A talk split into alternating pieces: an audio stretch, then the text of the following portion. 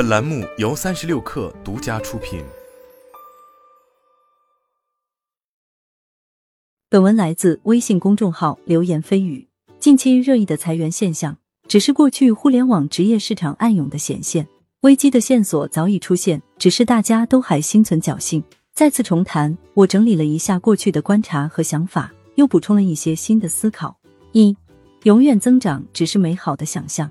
任何增长都是在特定历史环境下的，像快递业的发达与国内劳动力的便宜加早期商超基建太差有关系，像微信的兴起也跟国人过去没有长期用短信和用邮件的习惯有关，跟运营商做的系统不好用也有关。从另一个视角看，也可以，能上网的智能手机可能是百年一遇的新要素，它是唯一可以老少咸宜、方便的揣进兜里。都能个性化提供几乎无穷尽的信息服务的这个新要素，带来了基于 LBS 的丰富本地生活服务，也带来了碎片化时间随时能打开刷一会儿的娱乐服务。衣食住行、吃喝玩乐已经几乎完全覆盖了，在等新的要素出现，遥遥无期。现在的产品真的就都足够好了，因此没有任何创新机会了吗？创新的机会是有的，创新者的机会没有了。创新变成了既得利益的大厂的事情。他们想创新，用户体验就好，用户粘性就高；不想创新，大家将就用着也行。除非有大落差，不会迁移到新的产品上去。产品体验等于新体验减旧体验减替代成本。换句话说，现在小的创新点根本无法弥平迁移产品的替代成本。这是第一个明确的观点。好日子就是到头了，互联网围绕增长讲的故事也要落幕了。当然，AI 可以明确说是新要素。只是 AI 到底是多大的新要素？是移动互联网级别的，还是移动支付级别的？要发生变化需要多久？这些点尚不确定。更重要的问题是，AI 会不会提供足够的创业机会？还是机会只是在大厂？也存疑。以及更进一步的灵魂拷问：AI 应用普及之后，就业市场会更繁荣吗？想必不会。那么，增长到头之后，上市公司要靠什么去提升利润率呢？这就是下个问题了。哪些是不合理成本？二大厂的员工招募本就是非理性的，遇到增长瓶颈和重要课题，往往用加人的方法。人月神话早就证伪了技术在这方面的不可靠。其实产品也是如此，多一倍的产品经理不会让决策质量好一倍，但一定会让协作效率降一半。领导需要用团队规模来确立地位，这是职场很现实的一面。大部门分 HC 的时候。分到谁头上的多，往往就意味着更有地位，做的事情更重。作为更高的领导，要用赛马机制来降风险。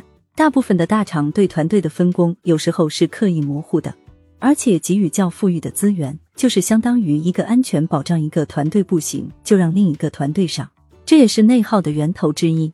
这样的裁员不是阶段性的或者调整性的，更会是结构性的、长期性的。我们都要接受一个不增长的时代，要接受均值的回归，接受我们在大厂拧螺丝就是不值那么多钱。三大厂的员工的能力在别处无法复用。二零一零至二零一八年这段移动互联网极度辉煌的年代，互联网人的异构是不小的，那是真正肉眼可见的改变了很多人的生活方式。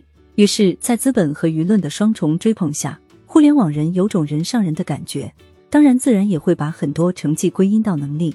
于是，很多产品方法论和所谓互联网思维就风生水起，很多三教九流也都去教育传统土老板了。且不说经验复制到传统行业，就说成功经验可以复制到别的公司的，不断创业制造奇迹的又有几人？哪个成名的产品经理或者程序员可以不断复制成功？每段经历都可以神兵天降拯救公司？到底是历史的进程更重要，还是个人的奋斗更重要？还是要拎得清？最近这几年，被现实冲击之下，互联网人只能重新再思考自己的位置和未来的发展，被迫意识到，原来互联网专家的经验复用性挺差的。在各个行业里，所谓的专家是深耕多年才有积淀的，在行业内的人脉资源、对规则的理解和方法论，都是比较厚的，哪怕比较垂直。对于互联网人来说，这些都还是挺薄的。虽说这些新方法在互联网快速发展时的确能带来巨大的杠杆效应，但在互联网相关的领域，大盘已经趋近于稳固后，互联网人的这些技能就无用武之地了。大厂的很多中层的能力是框定死的，优秀的开会做幻灯片和向上管理能力，对行业指点江山，跟供应商和合作伙伴推杯换盏，在平台里长袖善舞的能力。离开大厂就是泄了气的球。正如掌握了给火箭拧螺丝，名义上都是工程师，但跟街边能修明白摩托车的，可以说压根就是两个行业。小庙请不动大佛。当年朋友的公司年入近千万，来了个阿里高 P 做市场，张口就三百万的预算。低于这个数的没做过，既没兴趣，实际上也不会，请来有何用？四大厂员工真的很贵，做过公司的朋友肯定都清楚。为了养活一个高 P 的员工，公司付出的成本少说也得在税前薪资和五险一金上再增加百分之五十。表面上年薪百万的员工，公司的实际成本大概在一百五十万了。而事物的客观规律，经济学的供需规律很简单：假如公司招你来。给你开一百万的年薪，你真的能给公司多赚一百五十万吗？或者反过来问更直白，公司开掉你，人力成本节省了一百五十万，公司的业务会受影响降低超过一百五十万吗？对于如今的大部分互联网岗位来说，道理也简单：第一，开除掉百分之八十的人，企业运转的盈利规模不会受太大影响；第二，新招进来的人，哪怕素质再高。在目前的营收基础上，几乎很难有 ROE 的边际收益，而大多数人的逻辑还停留在学生思维上，无非是老子留学都花了四十万了，这个社会凭啥不回报给我一百万？又或者那个 P 九明明学历比我差，凭啥我的薪资比他更低？醒醒吧！人人都讲互联网行业是高薪行业，但谁规定互联网行业必须是高薪行业的？当增长到了瓶颈。创新的东西已经迭代殆尽，那剩下的就是拧螺丝的事情了。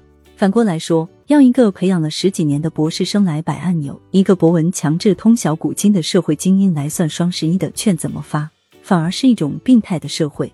社会分工就是需要均值回归的。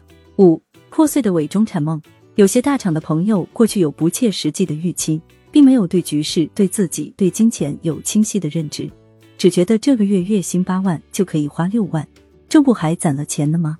就跟东北下岗潮里的大厂职工一样，压根没有想过会有一天没有工作了。这么大的国企，这么多的烟囱和厂房，这么些人说改制就改制了。过了二十年，还是有人在问：这么大的上市公司，这么多的办公室和电脑，这么些人说裁员就裁员了。并不是说大厂没有成功阶级跨越到中产的朋友，只是大多数人由于心怀对未来过于美好的预期，把杠杆放得太高，导致大量的提前消费，尤其以房产为甚。再遇到房产市场的过高预期，结局就过于惨烈了。说白了，同样学历和履历的人，在互联网大厂的绝大多数员工，已经都是吃到红利的了。除了金融，有哪个行业是动辄毕业就年薪半个百万的？而裁员潮里抱怨的、焦虑的、愤怒的，乃至做出极端行为的，往往都是依赖未来的预期，早早过上中产生活的人。如今发现，原来这个华丽的生活是玻璃做的，易碎的很。HR 的一个消息就能摧毁。要我说，对这种心理并不会存在太多的同情。追求铁饭碗，在今时今日都是妄念。去大厂跟考编、考教师一样，把他们当成铁饭碗，也都是妄念。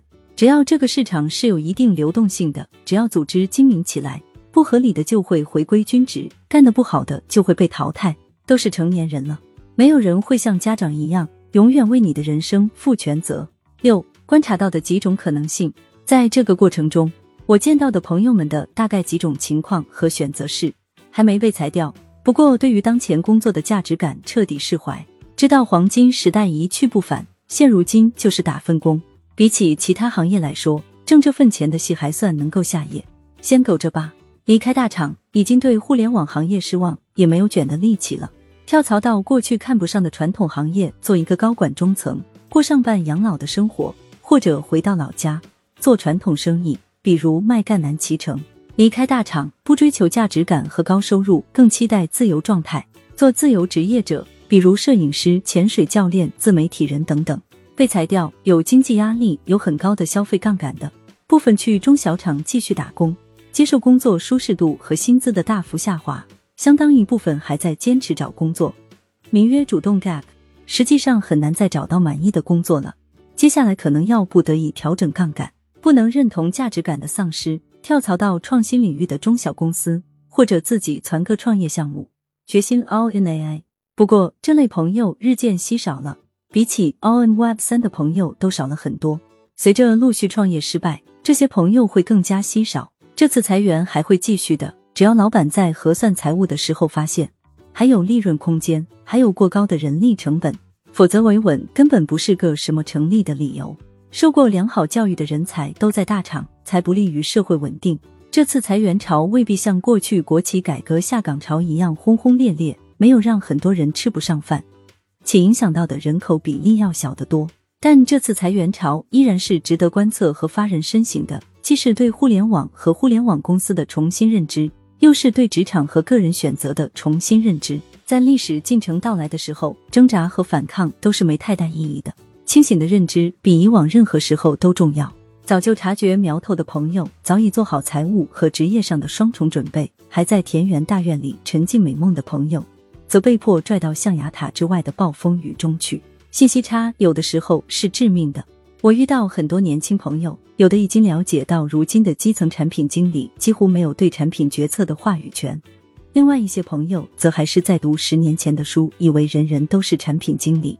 有的感知到大厂工作的不确定性和成长的瓶颈，有的还在对光鲜亮丽的岗位 title 和职级心驰神往。捕捉一些信号，理解一些逻辑，思考一些现象。也许能稍微早一点点知道历史的列车何时会驶来。